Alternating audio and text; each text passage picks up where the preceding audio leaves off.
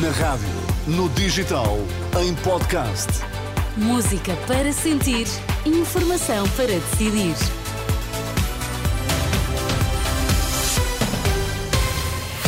Bom dia, vamos às notícias. Bom dia, Sérgio Costa. dia, Teresa. O que é que temos em destaque? Rendas DECO questiona a transparência nos valores dos novos contratos. 16 mil milhões de euros, poupança que Portugal poderá alcançar com o cumprimento das metas do clima. A edição das 10 na Renascença com Sérgio Costa.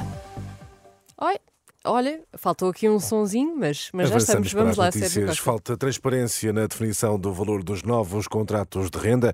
A denúncia é feita pela DECO. A lei estipula que o valor da nova renda só pode ter um aumento de 2% face ao valor do contrato anterior, mas para a Associação de, de Defesa do Consumidor faltam esclarecimentos.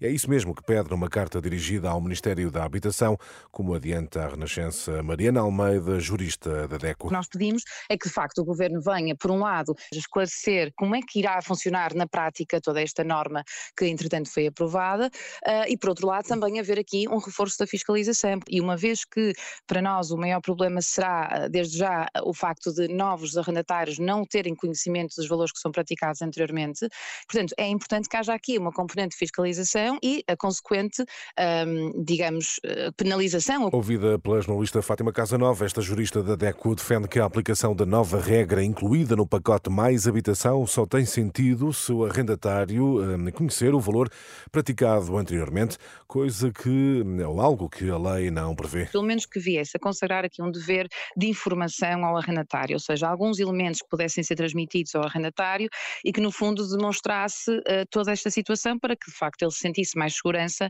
eh, naquilo que está a ser dito por parte do senhorio, ou seja, de alguma forma tentar perceber ehm, se o que está a ser eh, dito pelo senhorio ou proposto se vai corresponder àquilo que está na lei. DECO denuncia o que diz ser uma lacuna no pacote Mais Habitação, pede esclarecimentos ao Governo. A carta já seguiu para o Ministério da eh, Habitação. A marcar este dia, a indicação de que a pandemia teve de facto efeitos negativos na prestação de cuidados do cancro em 2020. O Registro eh, Oncológico Nacional confirma que os casos diagnosticados foram menos do que os previstos. As previsões para 2020 apontavam para 60 mil, 65 mil números eh, de novos casos de cancro. No entanto, eh, foram registados cerca de 52.700. Os cancros da mama, coloretal, próstata e pulmão foram os mais eh, frequentes. 16 mil milhões de euros é a poupança que Portugal pode obter até 2030, caso sejam cumpridas as metas do Acordo de Paris sobre alterações climáticas. O valor consta de um estudo da Rede de Ação Climática que integra várias eh, organizações não governamentais. O relatório, divulgado esta segunda-feira, indica que a União Europeia pode poupar até mil milhões se houver uma redução significativa das eh, emissões de gases com efeito de estufa. No caso português, as contas são feitas pela Associação Ambientalista Zero.